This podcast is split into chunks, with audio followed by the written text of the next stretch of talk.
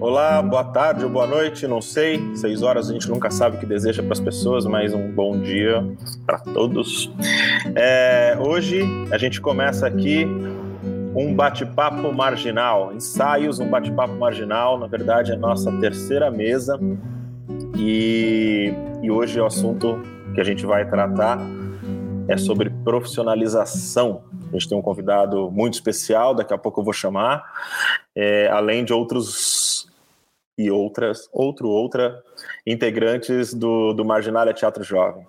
O Marginália Teatro Jovem começou com esse projeto a partir do espetáculo Ensaios e de três é, perguntas deste. Foram três perguntas disparadoras desse processo. É, Para profissionalização, o que você quer ser quando crescer, para sexualidade, uh, o que tem dentro do armário, e para política, o jovem é um ser político. E a partir dessas três questões e abrindo os nossos processos, a gente acabou criando três cenas, depois costurando em um espetáculo que se chama Ensaios. Bom, e hoje o tema profissionalização, eu queria chamar o ator, músico John Halles. John, tá por aí? Tô sim. Oi. Boa noite. Boa noite. John. John, um grande querido. Há muito tempo que a gente já se conhece e trabalha junto. Tenho o privilégio de trabalhar com ele. é, e para compor eu também essa para compor essa mesa junto com o John, junto, junto comigo. Ah, desculpa, não me apresentei, eu sou Gira de Oliveira. Eu dirijo o, o, o grupo Marginália Teatro Jovem, dirijo o espetáculo Ensaios também. É, vou chamar também a Nayara Martins. Tá por aí, salve, a Nayara. Salve! Eba! E o Pedro Vinícius. Boa noite, pessoal. Tudo bem? E aí, beleza, Pedro? Tudo certo. Gente, a gente vai conversar hoje sobre profissionalização, então a gente vai falar um pouco sobre e contextualizando um pouco o nosso processo é, da construção do espetáculo Ensaios, né? Para você que ainda não assistiu, e espero que você veja logo. a gente está muito ansioso para fazer de novo. É... Então é assim, eu vou, eu vou soltando de vez em quando algumas perguntas. Essas são perguntas disparadoras, não, são, não é uma entrevista. A nossa live hoje vai ter uma duração de mais ou menos 60 minutos, uma hora, né? E aí eu vou pedir para vocês irem comentando é, aqui no, no, no, A gente está onde? Está no Facebook, no, no YouTube, enfim, vão fazendo seus, seus, seus comentários e perguntas que a Lídia, que está fazendo nossa técnica, ela vai organizando, vai passando para a gente. Eu não estou conseguindo acompanhar essas questões todas. Bom, é... o que você quer ser quando crescer? Joguei na roda.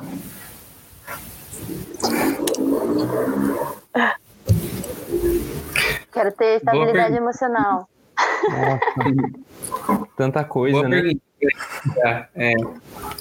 Enfim, eu hoje um pouco antes da tarde, quando eu tava pensando, nossa, o que, que eu vou falar na live? Como que vai ser? Rolar essas, essa ansiedade, nessa né? empolgação ao mesmo tempo, é uma coisa engraçada. E aí eu fiquei pensando justamente que seria interessante começar com essa ideia, assim. E aí eu acho engraçado vocês começarem jogarem essa pergunta, assim. Que bacana, porque mostra que a gente está sintonizado. É, é muito doido, assim, pensar nesse lance. Bom, é, eu sou um cara da periferia, assim, e eu entendo que por conta de uma série de fatores é, sociais mesmo, assim, a gente vive no Brasil um, uma desigualdade social muito violenta, né? E isso, isso influencia muito no que a gente pode ou não querer ser quando crescer, assim. Então, a partir da minha da minha experiência, assim, eu lembro muito de que eu sempre quis ser cantor, eu sempre quis trabalhar com arte, eu sempre quis trabalhar com cinema, com teatro, mas sempre rolou uma coisa assim, quase como que que eu não, que eu não podia trabalhar com aquilo. Que sempre rolou essa sensação. E é muito louco, assim, conviver com isso. E aí a gente vai se envolvendo com tudo, assim. E aí é, é, foi assim que eu fui me construindo, foi assim que eu fui construindo a minha trajetória, as minhas narrativas, a minha profissão, assim, ou as minhas profissões, porque é isso. Eu não, eu não sou só ator, eu não sou só músico, eu não sou só educador, eu sou muitas coisas. Eu acho que tem a ver com esse histórico mesmo. E lá atrás, assim, de onde eu venho, é, quem eu sou, quais as pessoas e relações que eu tive. E, e aí eu acho interessante, eu sempre falo sobre isso. Eu sinto que os artistas periféricos, eles têm essa coisa de se envolver em muitas, é, por exemplo, linguagens artísticas ou em muitas possibilidades de trabalho, porque é uma forma de você sobreviver. Então eu não posso só escolher uma, porque a sensação de desamparo, ela é tão grande que ela faz a gente querer pegar tudo. Então, é, eu gosto muito de falar isso, que os artistas da periferia eles são muito múltiplos. Eu me considero um multi-artista, justamente por isso. Porque a sensação de desamparo, ela, às vezes, ela, ela faz a gente agir assim, ter que correr dessa forma, ter que. Corre é isso, né? A gente tem que se envolver em tudo um pouco. Assim. Então, eu acho que. Legal. Pode falar. Não, é isso. Essa pergunta é, é muito doido, né? Porque a gente escuta ela toda vez que a gente faz espetáculo, ou muitas vezes que a gente fez, fez essa pergunta para criar o espetáculo, ela ainda é uma pergunta muito forte para mim. Porque quando vem assim, eu fico. Caraca, eu não sei o que eu quero ser quando crescer. E, e eu acho que isso que você fala tem tudo a ver, assim. É, na realidade, o que você quer ser quando crescer, quem que pensa, né? No que quer ser quando crescer? Quem tem o privilégio de pensar no que quer ser quando crescer. Eu acho que que é uma constante pergunta que eu me faço todos os dias e, e eu acho que isso é muito louco de a gente vai se agarrando em várias linguagens, né? Porque não tem como você focar em uma coisa só, você não tem como ter um trabalho só, você não tem como ser uma coisa só. Porque a sobrevivência é diária, você tem que ir encontrando caminhos para para ser tudo e acabar não sendo nada, talvez, não sei. Tô brisando muito, eu acho. Mas é, eu acho que essa pergunta ela tem uma resposta diferente a cada dia. O que, que eu quero ser quando crescer? Eu acho que nesse movimento de crescer a gente vai pensando em outras coisas que quer ser. Por um lado é bom, mas por outro lado tem isso também, né? Talvez eu tenha que ser mais do que uma coisa só para que eu sobreviva. Eu acho que isso que me pega. Nossa, eu penso muito. Essa pergunta ela me faz. Eu, eu analiso ela de diferentes pontos de vista, né? Que a primeira é o que, do que você quer ser quando crescer, é quando a gente de fato cresce, né? cada vez mais a gente se entende em constante movimento, em constante crescimento, né? Então, pô, hoje eu tenho muita vontade de crescer em relação a sei lá, pedagogo, assim, como uma pessoa que consegue fazer um intermeio entre uma informação e, e um ponto onde eu quero atingir, seja isso de, como artista, como, como, como pessoa, como pessoa política, como periférico, como LGBT, como qualquer pessoa, né?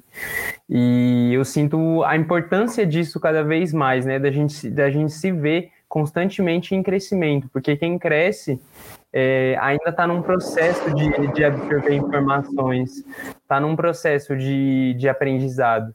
E acho que isso é muito importante, que às vezes as pessoas, eu sinto que, bom, cresci, é, já cheguei aqui no, no, no ápice do crescimento, no, no topo do, do conhecimento, então daqui para frente é, fica muito mais difícil de absorver.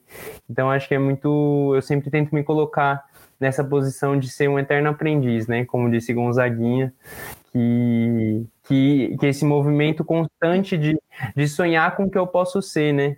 O que, o que, qual é a minha utopia para amanhã? Para amanhã eu conseguir ter mais uma utopia. Isso quando essa utopia não é privada da gente também, né? Que acho que foi uma coisa muito importante para mim no nosso último bate-papo com a Camila Bonfim, falando sobre política, que é quem tem o direito à utopia, quem tem o direito a sonhar, fazer arte, né? E aí é isso. São 12 empregos numa semana para conseguir sobreviver para a próxima. Bom, eu quando estou em 12 empregos eu me sinto pleno. Mas e vocês? Vocês se sentem plenos? Hoje? Nossa. Hoje. Dentro dessa profissionalização. Ah, tá. Eu pensei que era hoje. Eu falava, pô, quarentena, não, hoje- tô plena nenhum momento. É, né? Não. Mas hoje, profissionalmente falando, dentro dos- das coisas almejadas, vocês se sentem plenos? Eu, eu queria fazer um, uma ponte também com uma coisa que o Pedro disse, que é esse lance do constante movimento, né? Eu acho que é, quando a gente pensa é, identidade, construção, essa coisa ser, crescer, é, a gente tem que considerar isso é uma coisa importante assim para essa pergunta, que é considerar que a gente não é estático. É, antigamente, tipo, sei lá, não sei exatamente dizer em que período da história da humanidade a gente começou a fazer isso, assim, mas eu penso que foi mais no, no período moderno, assim, que a gente começa a, a ter uma ideia muito de especificação, assim, né? Tipo, eu tenho que ser só, eu tenho que ser especialista nisso. Eu tenho, né? E, e aí e, e é muito doido você olhar para trás e você ver grandes nomes, é, grandes pensadores, grandes pessoas importantes para a história que não eram uma única coisa, né? Não eram, sei lá, era, o cara era um médico, que era um pintor, que era também um cientista, que era um filósofo e também matemático, sei lá, por exemplo. E, e eu sinto que agora a gente está nesse processo de retorno, parece. Rolou esse movimento de especificação, especi- tem que ser especialista, focar, focar. Eu sinto que agora a gente está num outro momento, porque a gente está entendendo mais uma vez que, que as coisas não são estáticas, que eu sou feito, eu, eu sou composto, constituído, constituído de muitas coisas, de muitas histórias, de muitas experiências.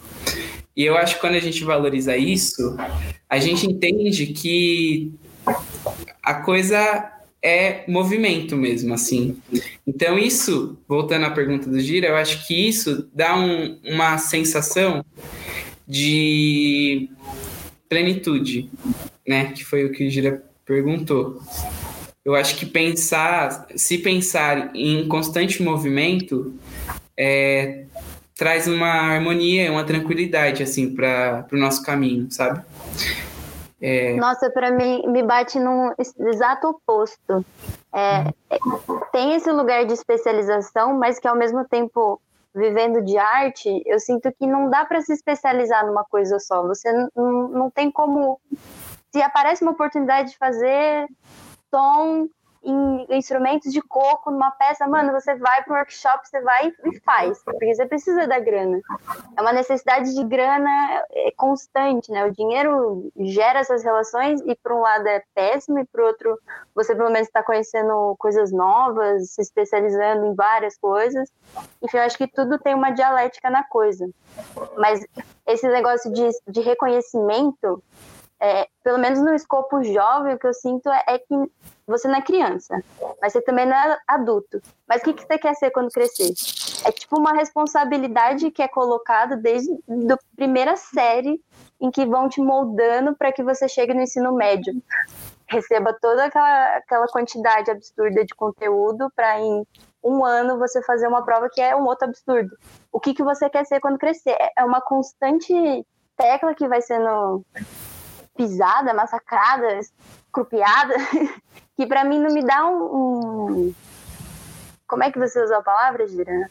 Tranquilidade? Pleno. Plenitude. Plenitude? Plenitude. É uma plenitude que parece que eu só vou alcan- alcançar quando eu for adulta, ou quando eu for mais velha, ou quando eu tiver uma est- estabilidade financeira. Eu acho que ne- nesse movimento de especialização, que a gente tem que se especializar em tudo, não me dá essa plenitude. Parece que é depois, é em algum momento depois. E que é que tá a chave do negócio, né? Não Tá tem que ser pensando depois, do jeito que você pensa, eu digo que também um dia eu espero chegar lá. Aí, Eu já eu- fiz 24 anos, né? já faz um tempo e ainda tô nessa que, busca dessa meses? plenitude que você tá falando aí. Só falar uma coisinha rapidinho. É, eu concordo com a Ana, esse sentimento também é meu.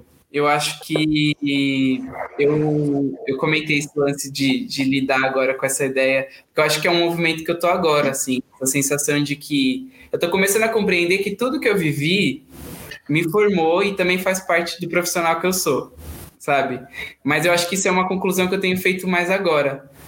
É, e, mas eu, eu concordo plenamente que não é, não, é, não é simples, não é fácil, as coisas não não funcionam para que seja assim, para que o jovem consiga ter plenitude profissional, porque exatamente existe essa pressão essas pressões, assim, de quem você quer ser, você precisa estudar, você precisa trabalhar, você precisa focar, é, e aí tem vários outros fatores que influenciam cada, cada indivíduo, né, com suas características, então, realmente, é, é bastante complexo, assim, pensar, é realmente bastante angustiante também, eu concordo. Eu lembro que, nossa, eu, eu, eu entrei na universidade agora, eu, eu demorei bastante tempo para entrar na universidade, por, justamente por isso, porque sempre foi um grande conflito ter que lidar com a ideia de que eu preciso decidir o que eu vou ser, e isso é uma coisa que é para sempre, eu preciso decidir com, com, ser, com, com segurança para poder não errar, porque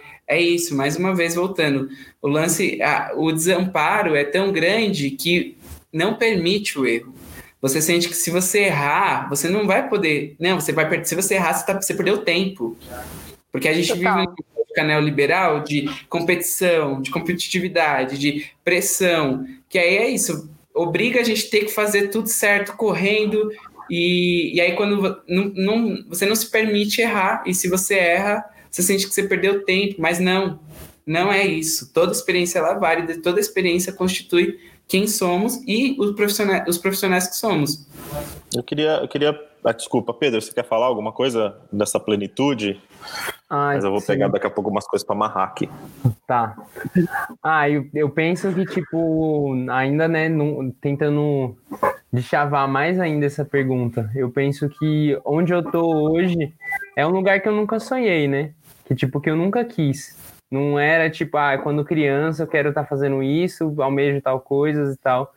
Mas talvez porque naquele momento eu não soubesse mesmo, sabe? Tipo, e fui indo e aí de repente tava dentro de uma casa de cultura fazendo teatro e aí, peraí, isso aqui faz sentido para mim. Aí as coisas elas vão vão tomando seus caminhos assim, né? E acho que que é de uma às vezes é, é, cobrado de uma autonomia sobre isso, de por exemplo, aos 14 anos não, é isso, eu quero fazer uma faculdade disso, uma pós-graduação daquilo. E tipo essa autonomia ela não é dada na vida, né? Tipo na, no, no currículo escolar, na grade escolar, né? Tipo o próprio nome já já é uma autorresposta sobre a autonomia dada na escola, sobre a escolha, né? E aí eu sinto que, que hoje em dia, assim, eu sinto que eu tô num caminho, né? E tô, tô aqui no caminho, tentando estar tá pleno nele todos os dias, caminhando, né, para não ficar parado também. E acho que o movimento desse caminho me causa plenitude. Isso me faz me faz ter essa sensação de estar tá caminhando para ela. Não sei se daqui dois meses che ela chega, se daqui dez anos, ou talvez ela nunca chegue. Mas o caminho tem uma vista muito bonita e tem pessoas muito especiais no caminho também. É, eu acho que era isso que eu ia pegar, né? Essa coisa que a, que a Nai fala que ela está buscando essa plenitude, né? Talvez ela nunca chegue, né? Porque a gente é inquieto, né? O artista é inquieto, né? E eu, eu acho que essa inquietude que move a gente, que faz a gente pensar, agir, pensar, agir, criar, né? Sensibilizar, afetar, enfim, com todos os significados dessa palavra afetar. E e aí eu ouvi uma vez, faz pouco tempo, eu não lembro de onde eu ouvi, isso é muito ruim porque eu não consigo dar crédito de onde veio. Mas assim, estavam falando sobre essa pergunta, o que você quer ser quando crescer. Mas ela vem sempre no intuito desconsiderando o que você é agora. Então, o que você quer ser quando crescer, parece que hoje você não é nada, mas um dia você vai ser. E, e, isso é muito louco, né? Porque aí a criança deixa de ser criança, o jovem deixa de ser jovem. porque ele está sempre só olhando lá, ele esquece. Eu acho que a gente tem esse, essa coisa de correr para lá, mas a gente tem que entender onde a gente está também, né? E, e, aí eu queria fazer uma pergunta também um pouco a partir disso, assim. É... Quando começou? Né, falando que o, John ele vem com essa coisa interdisciplinar, por exemplo, né? Ah, hoje o artista, não o artista, mas acho que todas as profissões elas precisam ser é, afetadas por outras coisas, linguagens, tal. O artista ele, ele vai se ele vai crescendo falar de artista porque é, é o que a gente é aqui, né? Mas acho que isso talvez valha para outras profissões também. Mas as, as pessoas têm que ter outros saberes, né? Para além daquele daquela especialização. Né? Acho e... Que... Pode falar. Tá? Não, eu acho que é um é o tempo, né? O tempo que a gente vive meio que traz essa necessidade de, de ser outra coisa. Por exemplo, pensar em, em ofícios, né? Por exemplo, marceneiro que ele é filho de um marceneiro e com o pai dele ele vive a vida para atingir a excelência que o pai dele tinha em manusear a madeira, os móveis e tudo isso, padeiros, enfim, todas essas tradições familiares assim. E hoje em dia, tipo assim, ah, beleza, eu estou fazendo meu móvel aqui, a arte que meu pai me ensinou, mas ao mesmo tempo eu preciso fazer a publicidade do meu trabalho, preciso fazer o marketing dele, preciso fazer assessoria de uma rede para conseguir vender os móveis. E aí, tipo, nossa, aí já não é simples mais, né? tipo, não é simplesmente talhar ali a madeira e fazer o móvel e me dedicar todo o meu tempo àquilo. A gente tem que ser, ser como você disse, multidisciplinar, né? Bom, para só concluindo até o pensamento, e antes de concluir, pedir para a galera que está assistindo a gente, quem quiser mandar uma pergunta, um comentário, alguma coisa, a gente coloca na, na nossa roda, a gente joga na roda. E aí a pergunta que eu, que eu ia concluir, né, assim, é quando começou, né? Pensando que a gente então é estimulado por várias coisas, né? Quando começou? Olha aqui, como, como que para você se deu a construção de uma ideia de profissionalização? Na verdade, é uma pergunta que poderia ser emendada, assim, né? Porque às vezes a gente começa a fazer uma coisa, estou jogando bola na rua e de repente eu entendo que aquilo faz parte da minha. Da, é, é, aquilo fez parte da minha organização profissional, né? Quando começa isso? Quando que você era jovem, criança e já era o que você é hoje, talvez? Nossa, me veio uma, uma lembrança assim, da vida. Na minha família, é, as pessoas elas não fizeram faculdade, assim, meus pais foram os primeiros da, da família deles, e aí eu fui fazer depois, também uma outra história, mas que não foi uma coisa que a minha vida inteira foi colocada, você vai ter alguém, você vai fazer faculdade, e aí você vai estudar, e você não vai ter que trabalhar. Eu acho que, que essa ideia, ela também atinge diferentes classes e diferentes gêneros também. É, eu fico pensando que não é todo mundo que tem essa construção desde criança, né? Não é desde sempre o que eu quero ser quando crescer. Às vezes tem, mas não é algo que se solidifica. É, eu fico pensando, eu tive a oportunidade de fazer escola, terminar e tudo mais, e, e de passar por esse processo de você tem que fazer faculdade, você vai ganhar dinheiro, você vai estruturar uma carreira, etc, etc, etc. Mas que isso nunca me fez muito sentido, talvez por conta dessa grade sólida, rígida, que o, que o Pedro também trouxe. É, é um lugar que não tem vazão para outra escolha. Ou você vai seguir aquela grade de humanas específica, ou aquela de exatas, aquela de biológica. Parece que tem listas, né? Ou você faz isso ou não vai fazer nada. E aí, é, eu acho que essa, a ideia se solidifica na primeira aula de teatro que eu faço. Porque eu acho que é muito doido. Eu nunca fui uma aluna ruim, mas nunca fui uma aluna, nossa, que legal que é estudar. E aí eu fui fazer um curso de teatro uma vez, a primeira aula, eu cheguei atrasada, era muito longe. Cheguei e tava todo mundo andando, que nem os doidos, assim, andando reto, virava, andando reto, virava, ninguém falando. E o professor, tipo. E aí ele veio lá do fundo da sala e veio falando: Não, anda aí. Aí eu falei: Quê? Anda? Eu falei, Como assim? Só anda. e isso para mim foi tão forte que que no, chegou no final da aula, parecia que eu, eu, tinha, eu entendi o que, que era esse negócio de o que eu quero ser quando crescer, ou quando eu entendi que aquilo poderia se, se tornar a minha vida. É muito doido, mas é, é, um, é um lugar diferente do que era. É, não tinha a possibilidade de. Desculpa, eu tô com mó alergia. Mas eu, eu, eu, sou de um lugar que não tinha instrumentos de, de cultura. Então, ou era escola ou eu brincava na rua, alguma coisa assim. Hum. E aí, quando eu tive essa oportunidade de fazer essa aula, parece que ampliou. E aí, aí eu comecei a pensar que isso poderia vir a ser alguma, alguma, alguma possibilidade de profissionaliza profissionalização ou do que ser. É muito doido, mas eu comecei a me entender ali, como ser, como uma pessoa, como possível de, de pensar, sabe? Todas as dificuldades em cima disso. Nossa, eu lembro a primeira vez, porque para mim, enfim, para minha relação com meu pai, com a minha mãe em relação a isso, é, sempre teve muita relação do dinheiro, né? Tipo, ah, vai fazer, mas quem vai pagar? Como é que vai fazer? Vai pagar como? Vai ir como, né? Que eu morava numa, morava numa cidade chamada Taboão da Serra, que lá eu tinha muito pouco acesso à cultura, a, a espaços públicos que incentivam essas ações.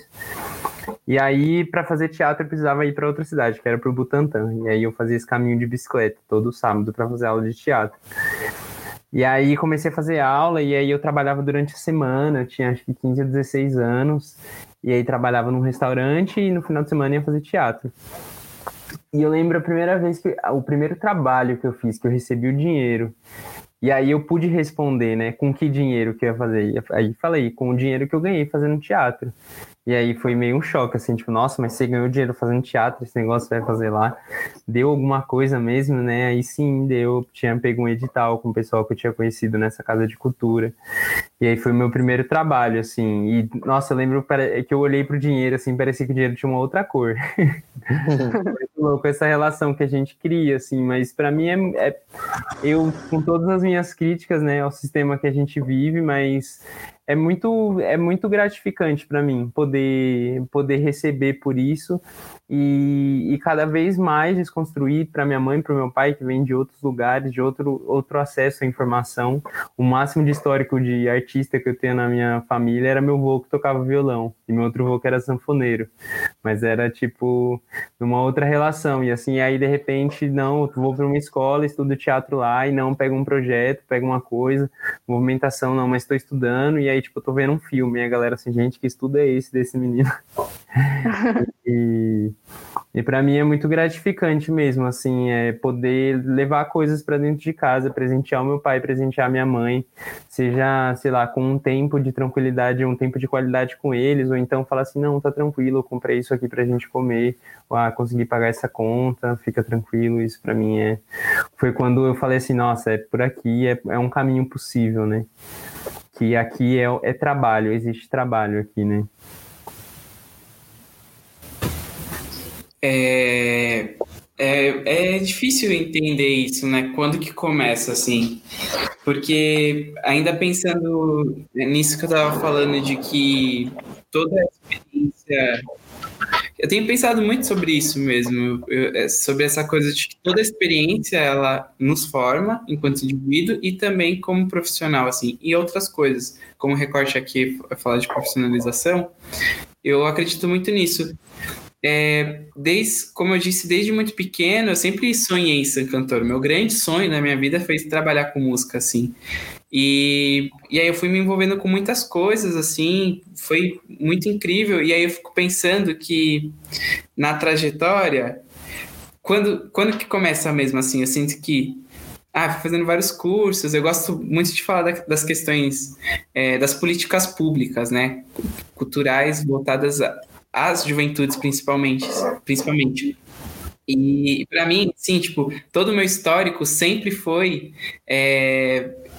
Eu moro num bairro, vou tentar organizar meu pensamento. Eu moro num bairro que se chama Fazenda da Juta.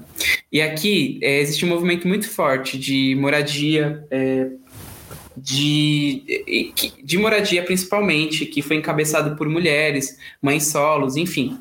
Ai, desculpa, gente. Ó, tem uma pessoa aqui querendo dar oi pra vocês, meu gato. é o gato. Depois que eu começo a falar, ele vem de carinho, aí eu me desconcentro, não consigo. Foi pra lá. Tá, eu, eu, não perdi meu raciocínio. Tô falando do meu bairro porque é muito importante na minha, na minha narrativa, na minha história. Aqui foi um bairro que foi construído pelo movimento de moradia, principalmente por mulheres, mães solos. Teve bastante influência da Igreja Católica. Por que, que eu tô falando isso? Porque essa luta, esse movimento no bairro, fez com que o bairro fosse assistido de muitas políticas públicas em vários setores: educação, cultura é, e etc. Eu vim para cá na minha infância, com minha mãe, né? Minha mãe trabalhou no mutirão, construiu a, a, aqui, ajudou a construir, enfim. Daí viemos, e aí por conta disso, como eu morava aqui, estava nesse bairro, eu comecei a, a, frequentar ONGs, projetos sociais, associações de bairros, projetos que tinham a ver com a Secretaria de Cultura. Quando eu fui ver, eu já, eu já queria trabalhar com arte. Quando eu fui ver, eu estava fazendo aquilo. E de repente, quando eu fui ver, eu descobri que eu podia ganhar dinheiro com aquilo. Eu descobri que eu podia tipo, escrever um projeto para o Vai e, e, e, ser valorizada. A minha ideia é ser valorizada. A, é, a ideia, aquilo que às vezes nem eu acreditava, eu estava vendo ali um lugar que, que podia, que, era para ser acreditado, que era que, que era para ser financiado por dinheiro público. E eu acho que isso é um ponto crucial, assim, para para o meu processo de profissionalização, entender isso. E aí, quando eu começo a escrever projetos, eu começo a entender várias coisas que me ajudam a pensar profissionalmente a minha carreira, independente de, de que área eu seja. Que é, preciso ter uma ideia, preciso entender para onde eu vou, eu preciso entender o que eu quero. Porque quando a gente vai escrever um projeto, a gente precisa entender o que a gente quer, o que a gente quer construir, para onde a gente vai, como a gente vai fazer, precisa planejar, organizar financeiramente. É, então, eu acho que essa, essa, essa, esse ponto que eu estou falando agora, essa coisa do planejar, de pensar, é um ponto crucial também para a ideia de, prof, de profissionalização, em especial da minha profissionalização. Hoje eu estou focando na minha carreira de músico, e aí eu percebo o quanto essas experiências elas me ajudam a evitar possíveis erros. Porque é isso, é, ah, onde eu quero chegar agora? Eu, eu construí minha narrativa até aqui. Agora, eu quero fazer aquilo que eu realmente fazia, sonhava quando eu era pequeno, quando eu tinha tipo 7 anos, 8 anos, eu fazia show com as minhas primas, assim. Eu sempre sonhei muito, então, por que não? Se eu acredito mesmo nisso, por que não? Então tá, para onde, para onde eu quero ir? Ah, eu quero isso. Como que eu vou fazer para chegar até lá? Aí você vai entendendo, mas você sabendo mais ou menos para onde você quer, que é uma coisa que eu aprendi nesses projetos de políticas públicas culturais às juventudes, é, é isso, ensinou isso, enfim, é isso. Nossa, em... e é exatamente isso, né? É, nosso coletivo, coletivo Marginália Teatro Jovem, se constitui a partir de pessoas que estavam nas fábricas de cultura. É, justamente no período que a gente começou a pensar o nosso, o que, que a gente queria fazer de espetáculo, o que, que a gente queria fazer junto, é, surgiu esse, ah, eu perdi a linha de raciocínio. Ah, a gente estava nas fábricas e aí surgiu a pergunta de o que, que você quer ser quando Ô, Nayara. A Nayara tá ah, fingindo que tá travada, né? Porque fugiu a linha de raciocínio dela. Ai, gente, desculpa, travou aqui a câmera, foi mal. Nay. E aí. Bom, Travei mesmo? vou soltar uma pergunta que tem muito a ver com isso que ela tá falando, né? Por exemplo, a fábrica de cultura. Nay, voltou. Ô, oh, louco, travou. tinha travado? Nossa, pra mim tava rolando normal. Pra mim, você estava fazendo uma louca porque você tinha fugido do assunto e fingiu que estava travada. Nossa, gente, que tempo horrível foi esse. foi mal, mas eu Aparece... não fiz nada, juro. Apareceu aqui a relação com o projeto espetáculo das fábricas de cultura. O John participou num outro período, né, diferente do que vocês participaram, né? Ele falou um pouco desses projetos sociais. O John também participou de vocacional e, e, e outros, enfim. Uh, eu queria que vocês falassem um pouco sobre esses projetos e quanto esses projetos influenciaram também para vocês e influenciam, talvez. Eu ia justamente falar da fábrica. eu vou continuar o que eu estava falando. Sim, sim, sim. Mas você estava falando de que a gente estava num, num, período que era esse período de final de escola, ensino médio, uns já estavam fora do ensino médio, mas não foi fazer faculdade, tomaram outras escolhas. E aí a gente se conheceu nas fábricas de cultura, cada um de um, de um ponto. E por meio do projeto espetáculo, a gente, nessas itinerâncias, nas andanças dos projetos, a gente foi se conhecendo e formou o grupo. E aí, durante esses processos de ensaios, descobriu o que a gente queria fazer, se era uma festa, se não era uma festa. A gente chegou nessa pergunta do que quer ser quando crescer e tava todo mundo aflorado, assim. Podia estar tá um na faculdade, podia estar tá um não na faculdade, um terminando ensino médio. E era uma coisa muito louca, muito difícil, várias pressões, mas ao mesmo tempo a gente tinha é, esse respaldo de que a arte existe, de que é possível viver teatro. Tem suas dificuldades, tem todas as suas alegrias, seus caminhos lindos, maravilhosos. É, e justamente por conta dessas políticas, então, vocacional, a gente tem a fábrica, tem etc. números, ainda precisariam de mais, mas que são essas, essas coisas que fazem com que a gente amplie, né? Que a gente consiga. Que no meu caso, eu não conseguia pensar numa profissão, numa profissão dentro da escola, e foi numa aula de teatro, andando que nem os doidos, que eu falei: caraca, é isso que eu quero fazer. É... Então, eu acho que isso, sabe? Dessa importância de você ter um espaço que você possa sonhar, que você possa viabilizar um sonho, sabe? Não é só sonhar e não. É sonhar Sonhar é incrível. Mas saber que seu sonho pode se realizar, eu acho que é mais incrível ainda. Então, eu acho que é uma importância absurda para esses órgãos, para esses espaços. E se a gente perde isso, a gente perde a possibilidade de sonhar. Não travei. Tá, Nayara, você, você falou assim que você, você, a gente perdeu você aqui um pouco, né? Foi bem na hora que você falou assim, vou falar sobre a fábrica, aí a gente perdeu um pouco. Gente, boa noite, tá bom? Quem quiser me liga. Mentira, você não travou, não.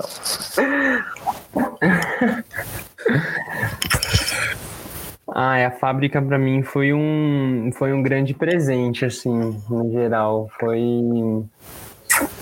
nossa, que eu, tinha acabado de me mudar para o início, começo da Zona Leste, meio centro de São Paulo, não conhecia nada, não conhecia ninguém, só queria muito continuar fazendo teatro.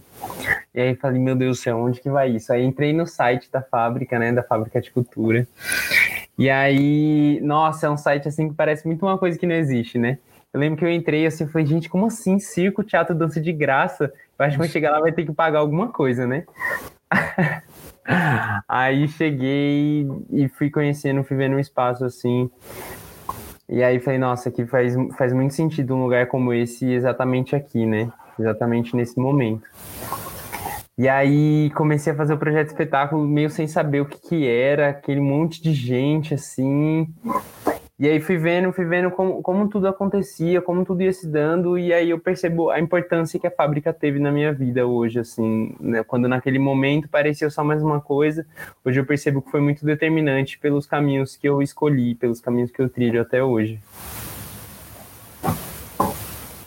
Tá. Sim, para mim é muito semelhante, assim, a, a trajetória de vocês, assim. É engraçado que eu, eu com 13 anos, eu comecei a fazer aula de violão numa associação de bairro aqui. Aí, depois de alguns meses, assim, que eu tava aqui na Associação União da Juta, é, teve um dia que eu tava numa festa dessa associação, e aí as crianças participam, né, tá, vão lá comer milho, bolo, enfim. Aí, final, tinha uma pessoa entregando um papelzinho, assim, de, ah, venha fazer teatro, não sei o quê. Essa pessoa era a Cileia Biagioli, que é uma atriz, palhaça, enfim. E ela estava com um projeto contemplado pelo Vai. E aí eu comecei a fazer teatro em um projeto que tinha sido contemplado pelo Vai. Eu acho isso muito interessante, assim. Aí fui pro vocacional, fiz vocacional dança, fiz vocacional com gira, fiz vocacional teatro, dança, música. É, aí depois Falei, putz, e agora? Ah, aí veio uma. Começou a rolar um. Aqui no, no bairro, nem existiam os prédios da fábrica de cultura, começou a rolar um, uma ideia de projeto espetáculo. Aí teve uma montagem de um espetáculo lindíssimo, que foi o Pedrinho Sapopemba, assim. E aí eu falei, caraca, meu, que coisa mais incrível. Eu fiquei tão emocionado, era tão lindo ver aquela quantidade de pessoas que eu conhecia, que eu via na rua, ali, num espetáculo incrível, porque é gigantesco, é uma, uma produção muito massa, né? Falei, ah, vou participar. Eu entrei no ano seguinte, que foi o, o sobre o Vila Lobos. E aí também ainda não tinha os prédios da fábrica de cultura, mas a gente estava montando um espetáculo, estava no processo de tramitação, né? E aí eu achei interessante falar da, da fábrica de cultura, porque foi ali porque quando eu comecei a fazer vocacional e tal, eu tava nesses grupos, é, a gente fazia teatro de uma forma muito independente, assim, tipo, sem, sem recurso, fazendo mesmo. Ah, vamos fazer, vamos se juntar. E aí, que nem eu escrevi na minha bio, que, que, tá, né, que foi divulgado no card de vocês, que é no teatro que eu me torno sujeito coletivo. Porque ali eu comecei a entender essa coisa do coletivo. É, é no grupo, na interação com o outro, que a gente vai entendendo a nossa personalidade, entendendo quem somos, entendendo a minha sexualidade, entendendo as minhas origens e etc. Assim, sabe? E na fábrica de cultura, o lance bacana, assim, sensacional, é, é o lance do tamanho, da dimensão, né? Porque ali eu comecei a fazer um projeto, eu participei de um espetáculo que tinha muitos profissionais reconhecidos da área. Então, isso para mim foi um, uma experiência, sim, muito importante, assim, sabe? Trabalhei com muita gente bacana, assim, foi, foi incrível. E aí depois a gente vai escrevendo, vai, Proac, Renato, Fomento, a Lúdicos na minha vida também, tipo, foi um processo incrível, que foi meio pela Fábrica de Cultura que a gente se, se liga, né? Vocacionar a Fábrica de Cultura, né, Gira? Foi. Na verdade, o, o, a fábrica de cultura eu fui assistir o John, porque eu trabalhava na fábrica de cultura Jaçanã. E não tinham as fábricas, os prédios ainda, então participei tanto do Pedrinho Jaçanã quanto do Vila Jaçanã. Nossa, Pedrinho e... Jaçanã, que lindo. Pedrinho Jaçanã era uma coisa de louco, assim. e, e aí, é, e no vocacional, acabei conhecendo o John também por conta do Evil Rebouças, que ele também era vocacionado do Evil, aí ele foi fazer. E aí ele fez o primeiro nudes na vida, né, comigo. pois é, gente. Meu, você sabe, que, você sabe que eu tenho uma pessoa, que é amiga minha, que tem esse, um vídeo desse, dessa cena aí que eu ficava só de cuequinha tocando violão, e é. E, e, Aí eu, eu falei, tira esse vídeo do ar. Aí a pessoa tirou. Essa pessoa sempre fala: olha, se um dia você vai ser comigo. Se você não pagar a mesada para ela, solta o vídeo. Meu. Eu quero ver esse vídeo. Mas eu vou falar, é, é, tinha uma preocupação, né? John, quando você faz 18 anos? Aí eu faço tal dia, beleza. Então a nossa apresentação depois disso, tudo bem para você? E aí o John falou, beleza. A cena pedia muito isso, né? Não eram nudes, Incrível. enfim. Mas era era uma experiência muito louca aquilo que a gente fez. A gente chamava de descarga. O que, que era a cena? Me conta. Era uma rampa na, no, no, céu Sapopemba. Tinha uma, é, é, ele, ele é uma montanha, né? Então você tinha uma rampa de acesso para o teatro, da parte administrativa para o teatro. E essa rampa são quatro um zigue-zague de quatro rampas, assim, né? E a gente começou a trabalhar algumas coisas de performance, happening, sei lá, as coisas começaram a aparecer dessa forma. E aí o público, na verdade, ele não assistia, ele sentia cada situação e a gente fazia uh, uma vida ao contrário, começava da morte. Os vocacionados na época traziam coisas muito moralistas até, umas historinhas assim, ah, fez tal coisa, morreu, vai para o céu, vai para o inferno, enfim. Mas aí a gente inverteu essa história e começou a fazer um caminho oposto. Isso foi dando para a gente elementos e que não caía nessa questão moral. E, e, aí uma das coisas era um assalto que acontecia. Então o John estava tocando uma música do, Cha, do Chaplin, né, do Sorri, tradução do Djavan. E à medida que ele ia tocando, o elenco ia passando pelo meio da plateia, ia roubando as coisas dele, levando. Isso surgiu um pouco porque num dia o John indo para o céu, ele foi assaltado, ele chegou muito abalado lá. E isso entrou na cena por conta disso. Você lembra disso, John? Você chorava muito. Eu jamais esqueço, foi uma situação horrível, porque além de assaltado, eu fui agredido. Foi horrível, assim. Eu cheguei, tipo, muito mal, e aí foi a partir de, de, dessa, dessa experiência que a gente criou essa cena. E eu lembro muito, assim, não esqueço. E aí as pessoas iam tirando as coisas dele, até que ele ficava de violão e cueca. E aí roubavam até o violão. E aí ele continuava cantando a música Sorri quando, quando alguém te torturar, e a saudade, enfim. É uma música que ela é bem. E foi, era linda a cena, assim. A, a experiência era muito bonita, era, era uma experiência muito incrível lá, foi muito bacana. A gente tem vários comentários aqui e perguntas, né? A pergunta que eu quero passar para vocês é: cadê o João? Ah, não, essa é do Vitor. Mentira, essa eu não vou fazer. Cadê o João? É, essa é a pergunta que fizeram no chat aqui, né? O é, Vitor Lobo. Que Quem é Vitor Lobo? Mediador. Alguém conhece o Vitor Lobo? Tá bom, é vai, eu conheço amigo. o Vitor Lobo. É, eu conheço, vai, eu tô zoando com ele, porque depois ele fica ele é muito melindroso. bom, tem a pergunta da Thaís Pontes aqui, queridíssima. É, em que momento vocês se viram e se dominaram, denominaram Denominaram. como artistas? Tem essa pergunta, vou soltar da Lídia também. Vocês acham que existe um apoio constante nos dias de hoje por parte dos pais quando o tema é sobre arte? Vocês tiveram apoio? E ela faz um comentário, Lídia, Lídia Oliveira. Quem é Lídia Oliveira, gente? Na insatisfação, a inspiração, não é mesmo? A Lídia faz parte do Marginália, está aqui na técnica ajudando a gente também, contribuindo. Mas a pergunta é: cadê o João? Cadê o João? Cadê o João? Eu acho que o João foi procurar algo melhor para a vida dele. Acho que ele merece. Então tá, em que momento que vocês se viram e se denominaram como artistas? Isso é uma coisa louca também, uma chave dentro da gente, né? Não é tão simples a gente achar que é artista. Parece que a gente não tem essa responsabilidade. Parece que artista é uma coisa que está distante da gente, né? Quando é que vocês se entenderam? Nossa. É muito complexo, porque eu acho que eu volto na, naquela, numa das primeiras coisas que eu falei, assim. É, sempre tive essa sensação de que eu não podia, é, não, eu estava no lugar errado. Como se eu fazer teatro, trabalhar com arte, como se não fosse o meu lugar, assim. E eu acho que isso tem a ver com um contexto periférico, assim, com as, com as narrativas periféricas. E então, não sei, foi. Eu não consigo dizer exatamente quando, assim. É, não sei muito, assim. É muito doido, porque teve um dia que eu tava conversando com uma amiga minha, né? E aí eu tava falando desse meu processo da, da minha carreira na música, assim.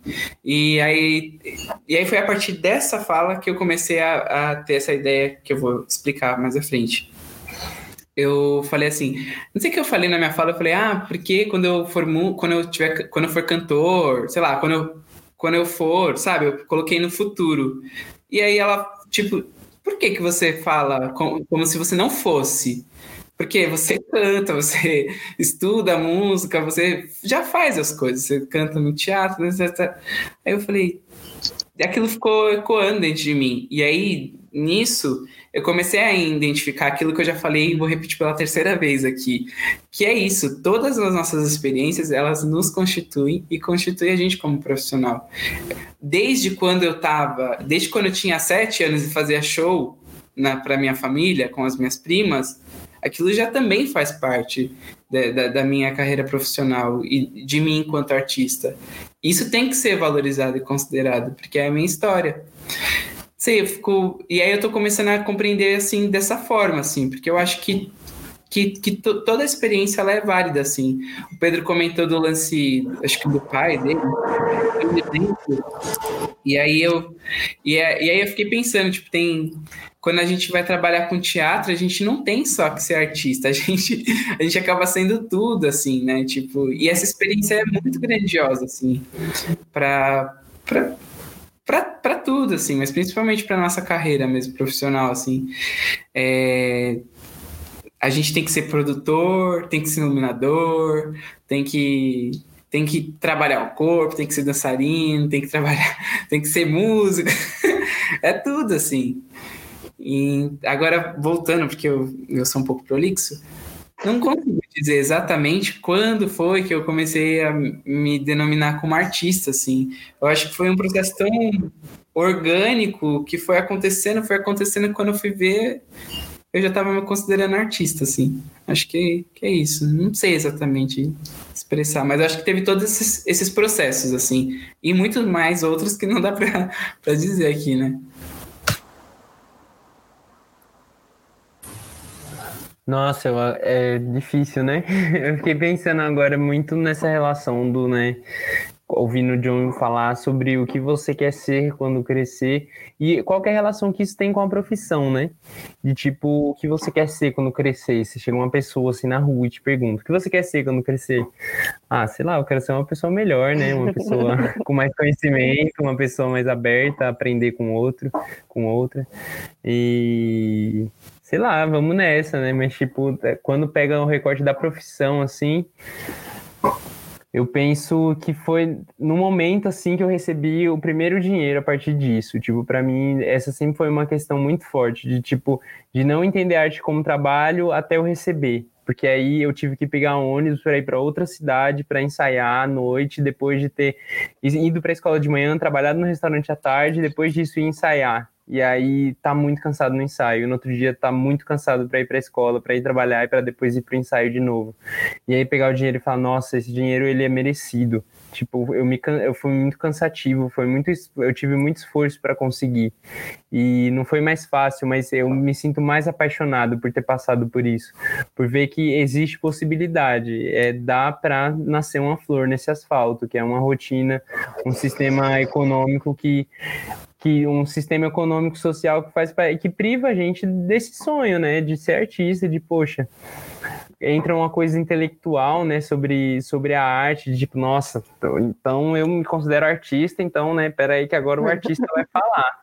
Tipo, nossa, caguei, né, para isso, sei lá, tipo, desculpa aí falar, mas é um pouco essa, assim, né, desse conceito do artista como genial, o artista como como acadêmico, como uma galeria de arte, não, é tipo, é isso, é a gente fazer uma roda de capoeira mesmo, é dali que eu aprendi gingado para fazer acrobacia, que eu sou de circo também. E acredito que a possibilidade por aí é mais de entendimento para mim sobre a profissão, de nossa, a relação de entender como é que dá para se inserir dentro desse sistema profetizando poesia, profetizando sensibilidade, querendo disseminar cada vez mais isso, mais visão, mais escuta. Acho que foi nesse momento, assim, quando isso foi viabilizado para mim. Nossa, eu tô aqui tentando lembrar quando que caiu a ficha. Mas acho que para mim também foi muito uma onda de acontecimentos que chegou em algum lugar que talvez seja essa concretização de do artista. Mas eu, eu acho que fica muito forte ah, e aí relacionando com a pergunta sobre os pais, que para mim eu tive esse momento de primeira aula de teatro que foi incrível, foi maravilhoso, eu quero isso, mas ao mesmo tempo tinha meus pais falando: "Ah, mas é só um hobby, é só um hobby". Eu lembro uma vez que, eu, que meus pais estavam pensando em faculdades, não sei o quê, não, ela vai fazer aquilo, não, ela vai fazer engenharia mecatrônica. Essa era, era a profissão que meus pais queriam que eu tivesse.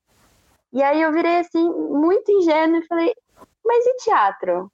Eu vi que tem faculdade de artes cênicas. Meu pai pausou. Não, isso não dá dinheiro. E aí foi o primeiro baque que eu tive e ao mesmo tempo eu ia levando junto, sabe? Eu era contra o que eles estavam falando, mas não estava solidificado de tipo, porra, sou artista e se dane, não vou fazer isso. E por muito tempo eu fui, fui levando isso como um hobby, achando que não era um hobby, mas eu estava levando como hobby. E aí eu fui fazer a faculdade que meus pais achavam que era legal, não foi engenharia mecatrônica, porque eu não tenho condições disso. Foi uma mais humana. E tive essa oportunidade, tive esse privilégio, não, não desconsidero. Mas sempre levando a partir do que eles quiseram que eu fizesse. E aí eu tava no emprego onde tipo, eu tava de boas, e se eu quisesse eu ia levando. Só que era um, um, um ambiente tão nojento, é, esse ambiente neoliberal, escritório, onde todo mundo só pensa em dinheiro, dinheiro, dinheiro, trata o outro bem por conta de dinheiro. É um lugar específico, é uma situação específica. Mas aí eu acho, inclusive, eu acho que foi o Gira que falou isso. A gente estava em alguma conversa. Não, foi você, eu acho que foi. Você falou alguma coisa de. Ah, não sei, você falou uma frase que era de. Enquanto não sei se foi para mim. Ah, você falou assim: enquanto você não chutar o pau da barraca e tentar viver do que você acredita, não vai acontecer. E aí você tava falando das suas experiências de vida, que você sempre foi atrás e tal. Nada foi um exemplo, foi um exemplo.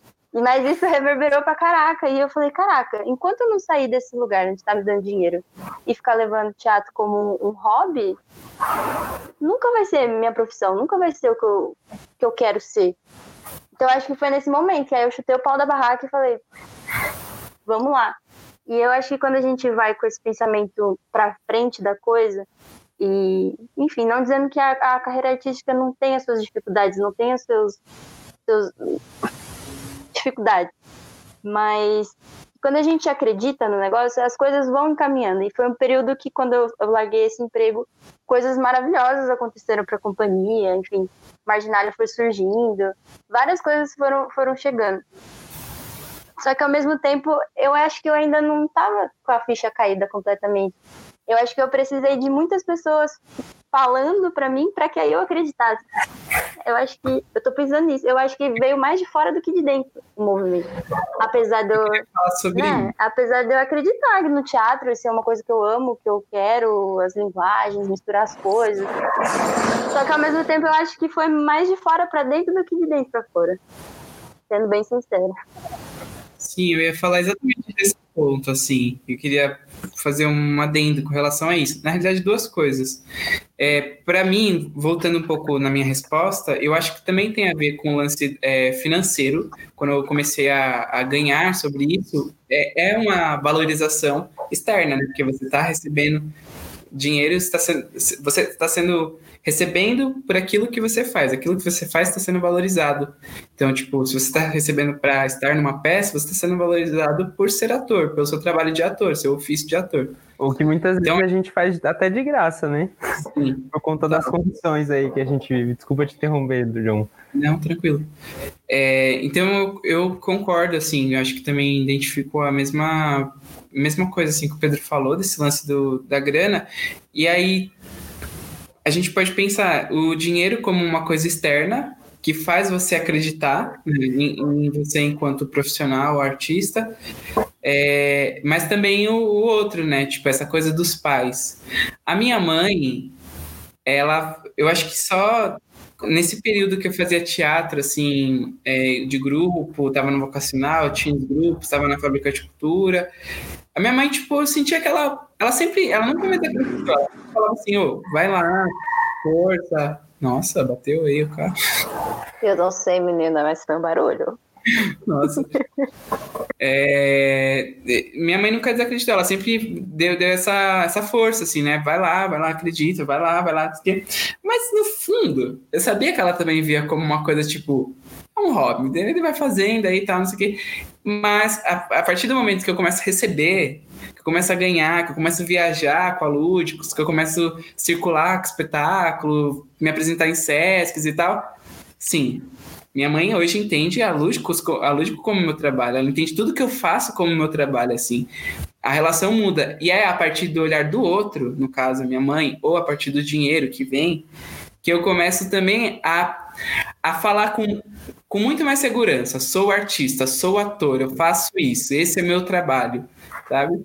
Então eu acho que porque ser artista é parte também da minha identidade. A nossa identidade ela é, ela é constituída de, de várias características, né? Inclusive as profissionais. Então, e as, e as identidades, elas também são construídas, elas são construídas a partir da interação com o outro. Então, e esse é um ótimo exemplo, né? Tipo, o outro precisa me reconhecer para que eu comece a me reconhecer enquanto artista, assim, um pouco. Eu sinto que é esse adendo que eu queria fazer. Tem um, tem uma, é muito louco. Acho que são duas coisas, né? Tem até a Ju que acabou de comentar aqui o que é ser artista profissional para vocês, né? É, eu acho que a gente foi respondendo, na verdade, essas duas coisas, né? Porque uma coisa é a pergunta da Thaís quando a gente se entende como artista, e a segunda é como a gente se entende como artista profissional, né? Eu acho que são dois, momentos da nossa vida, e eu acho que são dois momentos que eles são construídos, né? Eu acho que o, din o dinheiro tem esse lugar de comprar esse respeito, né? Infelizmente, mas sabe o que eu acho? Que a gente também às vezes demora para se, se entender como artista, porque as nossas referências são muito ruins. por um lado. O artista é aquele mega star. É aquele artista pop da música, é aquele ator da novela, atriz da novela e parece que a gente não está lá, então a gente não se entende como, né? Então eu acho que talvez uma coisa que precise muito né, na nossa sociedade, talvez seja utópico, eu não sei se a gente consegue, mas essa popularização, entender que o artista é um profissional que rala o bucho, sabe, para fazer as coisas, e ele tem uma sensibilidade, ele tem a sua criatividade e trabalha com isso. Mas e ele pode ser o cara. Também. Exato. Ele pode ser o cara da, da esquina, ele pode ser o cara da tua rua, o cara que toca violão, o cara que pinta, o cara que recita recita uma poesia ou que escreve uma poesia, e não necessariamente esse cara famoso, que aí já é uma terceira coisa, né? A fama, é... isso também não tem a ver com sucesso. Sucesso é uma coisa, acho que fama é outra, né? É, o sucesso talvez tenha muito a ver com aquela primeira pergunta, pela primeira pergunta não, aquele lá no começo sobre a plenitude, sabe? Que a gente se sentir sucesso no que, no que a gente está fazendo, né? Enfim, a gente tem algumas perguntas aqui ainda. não sei se vai dar tempo da gente responder. Qual o peso de ser artista nos tempos de hoje? Uh, vocês acham que o artista precisa ser profissional para conseguir ser rentável? Eu acho que o, que o rentável, vou responder por mim, ele, ele, ele divide um pouco, né? Ele mostra que sim, você pode se dedicar a isso e trampar com isso, mas aí exige realmente uma, uma dedicação muito maior, né? A gente começa a perceber isso na prática, na vida, né? É, não sei. Eu vou pedir assim, para a gente ir fazendo as finalizações, porque já passou de uma hora. É, eu tô achando a conversa muito legal, assim, particularmente não senti o tempo passar, não. É, Foi bem rápido. E aí, então, vou pedir para que vocês, então, em cima dessas duas perguntas, né? Tenha, caiu a eletricidade também da Lia, que ela comentou aqui. Eu não sei se foi a, a nossa liga. É, mas assim, qual o peso de ser artistas nos tempos de hoje? E vocês acham que o artista precisa ser profissional para conseguir ser rentável? Juntando com uma finalização. E nessa finalização, uma coisa que talvez a gente tivesse que fazer no começo. Eu queria que vocês se apresentassem rapidamente.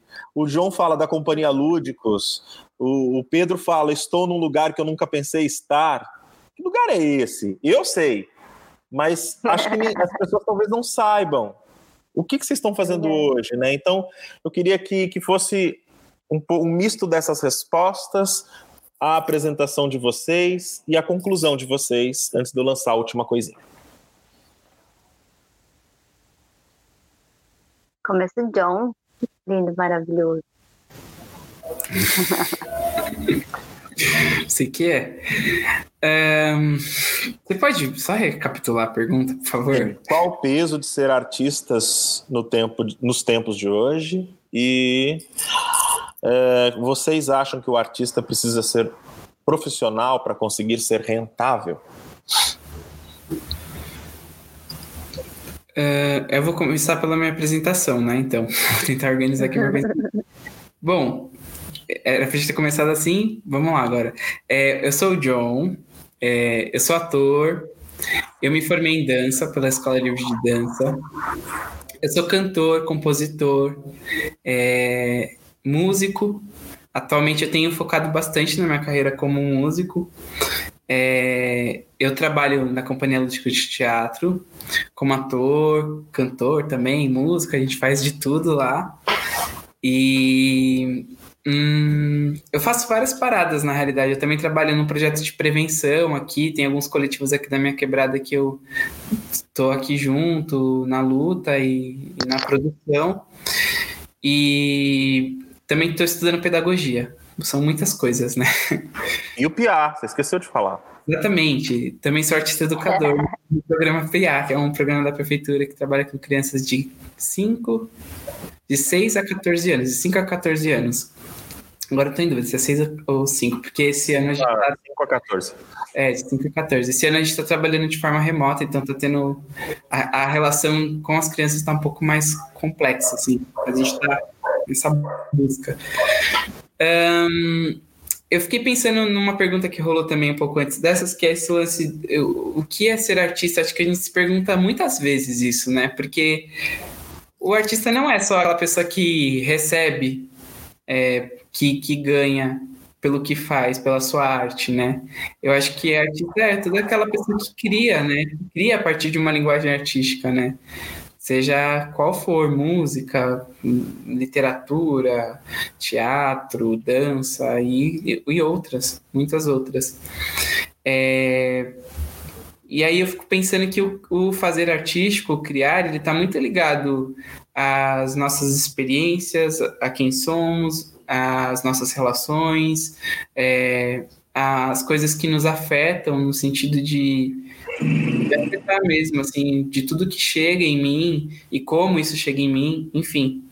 Eu acho que pensando nessa questão, o que é ser artista nesses tempos, eu sinto que é, não sei, é eu sinto que os artistas, eles são quase que uma. Como explicar isso? Quase que um. Não, é nem de... não é nem endeusando os artistas, mas acho que todo mundo passa por esse processo, mas é... é os artistas, eles são pessoas que estão muito sensíveis às coisas. Então, são filtros ali de, de criação, de elaboração. Eu sinto que nós, a arte tem essa função de elaborar a sociedade, elaborar as questões que estão à tona, assim, das infinitas formas e, e, e inúmeras possibilidades, assim. Eu acho que ser artista nesses tempos é, é ser sensível a tudo que está acontecendo e, de alguma forma, elaborar isso tudo, sabe? Não sei se faz sentido. É, eu, eu acho que, desculpa até intervir aqui, mas tem a, o comentário da Ju que eu acabei respondendo sozinho, né? Que é o que é ser artista profissional para vocês, dizendo um pouco que a gente já tinha comentado sobre, né? Mas eu queria também juntar essa pergunta às outras duas também. É. Vamos, gente, eu ia pedir ah, uma pra gente ser sucinta, assim, pra gente ser. Eu vou ser bem rapidinha. Eu concordo com o John, meu nome é Nayara. Nossa, não. Meu nome é Nayara, eu faço parte do coletivo Marginal Teatro Jovem e da companhia Lúdicos de Teatro Popular, junto com esse que está aqui em cima de mim, John, e esse que está aqui, o Gira, é, e com esse do Marginália também. Eu adoro esse negócio aqui. É, sendo sucinta, eu, eu concordo com muitas coisas que o John coloca e justamente por essa por essa delicadeza na coisa de ser artista, na, na sensibilidade disso, eu acho muito difícil medir o que é profissional ou não. Porque se a gente for pelo lado de o que é remunerado, talvez eu não esteja recebendo agora na quarentena. Então, não sou profissional por conta disso. Eu tenho uma companhia, eu tenho um trabalho, tenho todo um legado, tenho uma pesquisa. É, enfim, as pessoas se reúnem para pensar juntas, para criar. Não, não consigo delimitar o que é profissional ou não é um, é um documento falando que eu me formei nisso? É uma carteira assinada? Não sei. Não sei se precisa ser delimitado monetariamente. Eu acho que o sistema capitalista ele delimita muitas coisas pelo dinheiro. Talvez isso não precise.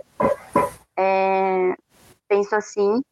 Talvez amanhã mude de ideia. A gente vai pensando. E o peso de ser artista talvez esteja justamente nesse, nessa possibilidade. Aí eu faço uma pergunta mesmo: será que é porque a gente pensa em outras coisas que não se pensa normalmente? Aí isso pode ir para qualquer coisa. Será que a gente questiona o que não deve ser questionado?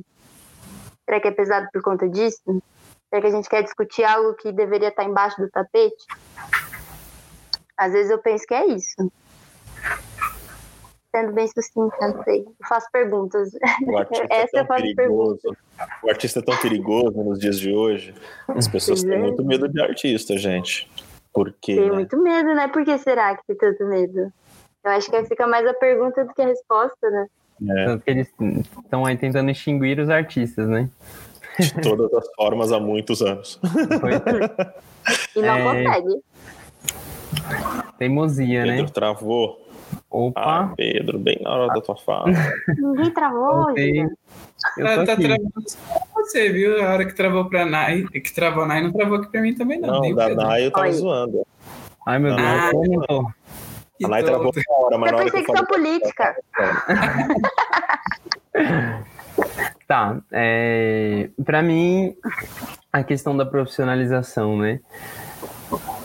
Para mim isso vai muito além, né? Como, não sei, eu gosto muito de trazer o exemplo que um amigo me trouxe uma vez sobre o ofício, né? Esse pensamento sobre o ofício, é, por exemplo, algo que, em que não se, se, se fecha né, numa, numa, numa formação de uma faculdade, de um curso, de alguma coisa. Tipo, ah, não, fiz um curso ali, tô, tô tranquilo. Tipo, acho que tem uma fome quando você quando você quando você é artista, quando você se sente artista, e parece que nunca acaba assim. Tipo, ah, não, terminei aqui a escola, então beleza, é só ficar trabalhando. Tipo, nossa, não, aí termina a escola, aí você quer fazer mais quatro cursos diferentes assim, para tipo entender todas as outras possibilidades, né? E, e acho que vem da excelência, né?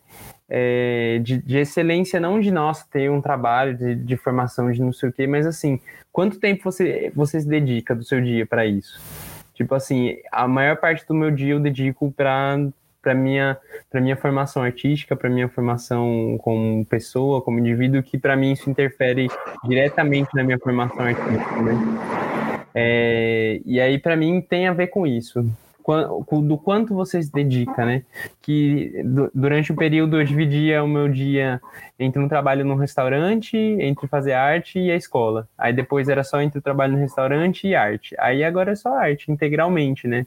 Tipo, são escolhas que você vai fazendo assim, e, tipo, são propostas que a vida vai te dando, e hoje eu me entendo como um profissional também dentro disso, porque é só o que eu sei fazer, basicamente, assim. Tipo, a gente dá, aprende a fazer outras coisas, né? Mas o que eu estudo com, com, com muita garra, assim, com muita vontade, muita gana, é, é, o teatro, é o circo também. Bom, meu nome é Pedro e nesse momento, antes da quarentena, eu estava morando no Rio de Janeiro, um pouco afastado da atividade do, do Marginalia, que eu estava estudando lá na Escola Nacional de Circo. Mas aí, nesse momento, eu voltei para São Paulo com as atividades interrompidas, né? É, e tinha, qual que era a última pergunta? Aí eu me perdi, falei um monte de coisa. Cadê o João? qual é o peso de ser artista hoje? Isso. Nossa, para mim é. Eu entendo o artista como interlocutor, né? Como uma pessoa que está ali carregando uma mensagem, né? A comunicação, um ato de subir no palco e as pessoas estão em silêncio para te ouvir falar. Poxa, isso é bastante, né? Hoje em dia, assim. Tipo, que a gente vê tantos conceitos para se pensar, tipo, desde o artigo que você usa para falar é, no, seu, no seu discurso, quanto o próprio discurso, como você finaliza, o corpo que fala sobre esse discurso, né? Eu acho que são responsabilidades muito grandes. E eu lembro, sempre que eu penso nisso, assim, o peso, eu lembro uma vez em uma formação que eu fiz de circo, muito tempo atrás, que a gente tinha que fazer uma sketch clássica de palhaço, assim, e era uma sketch que eu considerei muito machista muito machista. E falei assim, não, não quero, não quero fazer. Para mim isso não, isso não, é, não vai de acordo com, com o meu discurso como artista, como pessoa, né? Como, como pessoa, como homem, enfim. Uhum. E, e aí o, o, o homem estava ministrando, né, o, o, o, curso, ele disse, não, mas é uma sketch para crianças. Pior assim, ainda, né? Nossa, Poxa, mais grave ainda. Parece que me afirmou mais ainda, assim, aí eu fiquei, nossa, realmente é muita responsabilidade, né? Tipo, a gente como, não sei, a gente como gerador de conteúdo, né? A gente, tipo, faz uma peça, as pessoas assistem, aí você tá numa rede social, você coloca um conteúdo, aí, não sei, você tem contato com o seu primo que é mais novo, com o seu irmão que é mais novo, com as crianças que estão próximas a você. É, entender né, o quanto que, que a arte e a educação elas estão juntas e, e, são responsáveis né, por muitos caminhos, por muitas, por muitas, é, por muitas ações futuras, né, por muitos reflexos sociais que vão acontecer. Aí acho que para mim esse é o peso, é muito peso, é o peso né, que eu vou deixar para os próximos, para as próximas é. aí a nossa resposta é gigantesca com o nosso público, né? A gente é muito referência e a gente não sabe. Por exemplo, a Nayara me traz uma coisa que eu falei, eu juro de pé junto que não falei, mas na verdade a gente. Mentira. Mas a gente, como, como artista e como educador também, né? Acho que como educador é, é às vezes tem alguns aprendizes, alunos vocacionados, enfim. Depois de muitos anos, a gente encontra a pessoa, a pessoa fala: Nossa, Gira, nunca esqueci uma, um dia que você falou tal coisa. Eu falei: Eu? É, aquilo mudou minha vida. Você fala: Gente, e era uma coisa que não foi pensada, uma coisa que aparece numa conversa. E as pessoas estão pegando tudo, elas estão olhando muito. Então a nossa resposta é gigantesca. Gigantesca. E a gente está ali, nu, né, de frente com, com essas pessoas. E é, mas também tem um peso, mas ao mesmo tempo, cara, meu, seja você, mas procure ser um, uma pessoa legal. O melhor de você, né? Exato. Procure se antenar, procure descobrir o que está acontecendo. Para você ser você, não ter vergonha de ser você amanhã, né? Sei lá, a gente ainda vai ter vergonha de ser a gente, né? Porque o, o, tempo muda, então certos comportamentos que a gente tem hoje, amanhã a gente vai olhar e falar, putz. Enfim, a gente precisa contextualizar sempre os tempos das coisas, mas é, é, é importante a gente ser a gente, ser de verdade, né? Bom, gente, o nosso tempo já passou horrores, mas aí eu vou pedir para vocês aqui, antes de eu finalizar, então, é, uma referência. A gente sempre fecha aqui pedindo referências para quem está assistindo, né, para a gente divulgar. Esse vídeo depois vai ficar por lá, então outras pessoas vão assistir. A gente sempre pede a referência para o convidado ou para a convidada. E, e aí eu conversei com o John para ver se ele tinha alguma referência para passar para a gente. Eu não sei o que, que esse papo inspirou, não sei se ele pensou numa coisa, depois pensou em outra. Pode ser filme, livro, texto, série, música. E Pedro e Nai, se vocês também tiverem alguma coisa com, a partir do, do nosso encontro de hoje como referência? Vocês têm alguma coisa? Ahá, eu conheço isso. Eu indico esse grupo, tá? Esse é o momento. Conheça. É, eu, eu tenho sugestão, mas não é só uma, não. Eu posso falar mais de uma? Não, só uma. Ah, é. Tá bom, para, para, Eu vou falar uns arrobas de Instagram. E aí eu queria começar com um coletivo que tem um trabalho muito importante aqui na Fazenda da Juta que se chama o arroba é Periferia Preta, que tem pessoas que eu admiro, muitas pessoas que eu admiro que, que se tornaram profissionais é, essenciais e importantes é, para várias lutas aqui, como principalmente essa das, das negritudes, é, das questões LGBTs, é, das, da questão do, do, feminismo mesmo aqui dentro. Então, é, tem uma luta bastante interseccionalizada, assim, em que acaba se apoiando em várias características de lutas, né?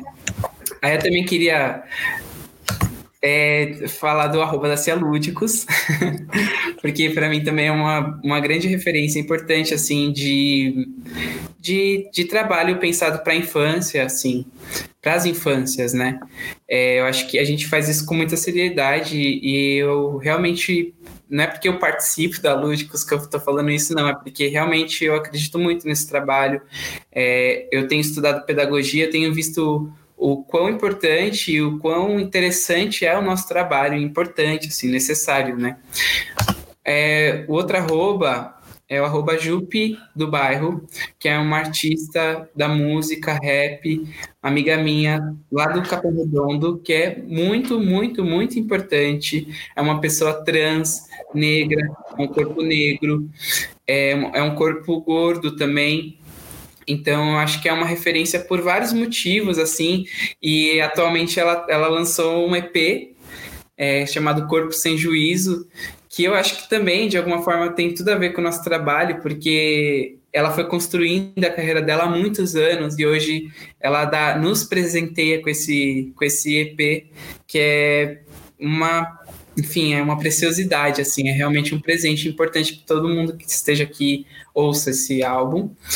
E por último, não menos importante, eu queria deixar o meu arroba, que é John Halley.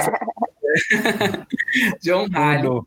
É, e pedir também que quem estiver aqui que siga minha página no Facebook, que é, se inscreva no meu canal, tem um canal no YouTube. É, eu estou com projetos para curto prazo agora de lançamento de coisas autorais minhas. Então, por favor, deem um apoio lá de, é, me prestigiem, sei lá, vai lá olhar os vídeos, assistam, comentem. é bom. Curte que é bom. Eu é coloquei esses, é essas arrobas aí, eu não sei se eu escrevi certo nos comentários depois, João, você dá uma olhada, qualquer coisa você me manda o certo, a gente edita, tá bom? eu vou te mandar agora chat. Pedro, alguma coisa? Nossa, eu tô nesse momento da, da quarentena, assim, que eu consigo é poesia. poesia, tô lendo muito Manuel de Barros. Acho que pensar no quintal como o universo para mim tem sido a possibilidade de viver dentro de casa sem poder sair. é isso. Você sucinto. Bom, gente, eu queria agradecer primeiro as pessoas que estão assistindo a gente aqui, tem bastante gente muito legal, zoei com algumas, mereciam, mentira.